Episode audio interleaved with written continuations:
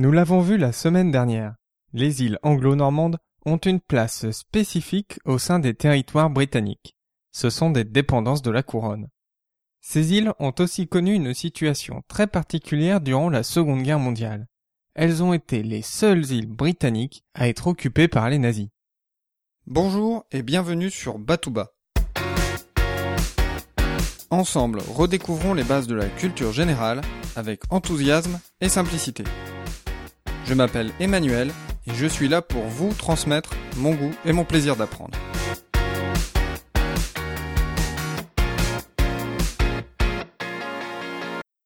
Au mois de juin 1940, les autorités britanniques prennent la décision de ne pas défendre les îles anglo-normandes. Les troupes britanniques se retirent et les îles sont démilitarisées. On propose alors aux habitants deux options. Rester ou abandonner leur île. Sur les 50 000 habitants de l'île de Jersey, environ 6600 vont quitter l'île par des bateaux spécialement affrétés pour l'évacuation. Quelques jours plus tard, au début du mois de juillet 1940, les nazis débarquent sur les îles. Ils mettent en place de nouvelles lois. Celles-ci imposent de nombreuses restrictions aux habitants dont les conditions de vie deviennent plus difficiles. Face à l'occupant, la résistance s'organise. Certains habitants participent à la campagne V pour Victoire, lancée par la BBC en 1941. Malgré le risque d'emprisonnement, ils peignent le V de la victoire partout où ils le peuvent. Tous les moyens sont bons pour utiliser le V, et parfois, cette lettre prend des formes plutôt inattendues. Par exemple, en alphabet morse, le V correspond à trois points et à un tiré. Trois points et un tiré que l'on retrouve lorsque l'on sifflote l'ouverture de la cinquième symphonie de Beethoven, le fameux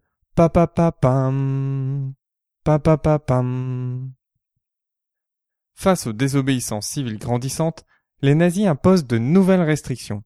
Les postes de radio sont confisqués en 1942, isolant encore un peu plus les Iliens, qui ne peuvent plus suivre l'évolution de la guerre et les dernières nouvelles du front. Un autre élément ne facilite pas la résistance l'importance de l'effectif nazi sur les îles. Environ 10 000 soldats à Jersey pour approximativement 40 000 habitants locaux. Ceci s'explique par la position stratégique occupée par les îles anglo-normandes. Hitler voulait faire de cette île une forteresse imprenable. Afin de se prémunir d'un débarquement massif, un vaste réseau de fortifications et de tunnels souterrains est construit. Pour vous faire une idée, ce vaste réseau devait pouvoir accueillir la dizaine de milliers de soldats présents à Jersey.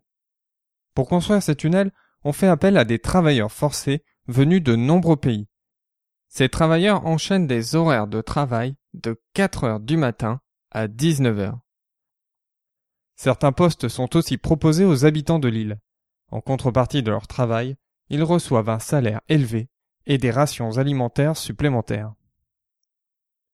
Mais ces tunnels et fortifications n'auront qu'une utilité restreinte, car les Britanniques n'accordent pas la même importance stratégique à l'île que les nazis. À l'approche du jour J, on pourrait ainsi penser que les îles anglo-normandes seraient parmi les premiers territoires libérés. Mais il n'en fut rien, et le débarquement du 6 juin 1944 ne marque pas la fin de l'occupation. Au contraire, les conditions de vie deviennent de plus en plus difficiles pour les habitants. À partir de la libération de Saint-Malo en août 1944, il n'existe plus de liaison entre l'île et le continent. Les Iliens sont obligés de vivre en autarcie et de ne compter que sur leurs propres ressources. La nourriture, mais aussi le charbon et l'essence se font de plus en plus rares. Les conditions de vie sont si extrêmes qu'un accord est finalement trouvé pour faire venir un bateau de la Croix-Rouge. Le SS Vega accoste fin décembre 1944 à Jersey avec à son bord 750 tonnes de marchandises. Une aide qui va permettre aux habitants de tenir quelques mois encore.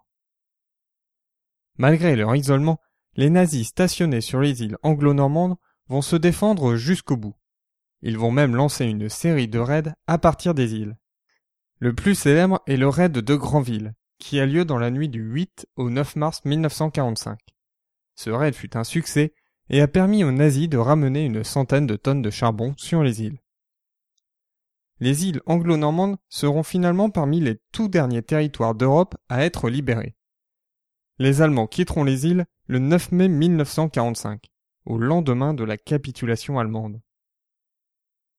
il reste encore aujourd'hui de nombreux vestiges de l'occupation nazie. Le plus impressionnant est sans aucun doute le réseau de tunnels. Aujourd'hui, une partie des tunnels est reconvertie en musée, un musée qui retrace l'histoire si particulière des îles anglo-normandes durant la Seconde Guerre mondiale. Si jamais vous avez la chance d'aller à Jersey, ne manquez pas la visite de ces tunnels. Je vous ai mis un lien vers le site du musée sur www.batouba.com 63. Je vous dis à très bientôt. D'ici là, restez enthousiastes, prenez soin de vous et de ceux qui vous entourent.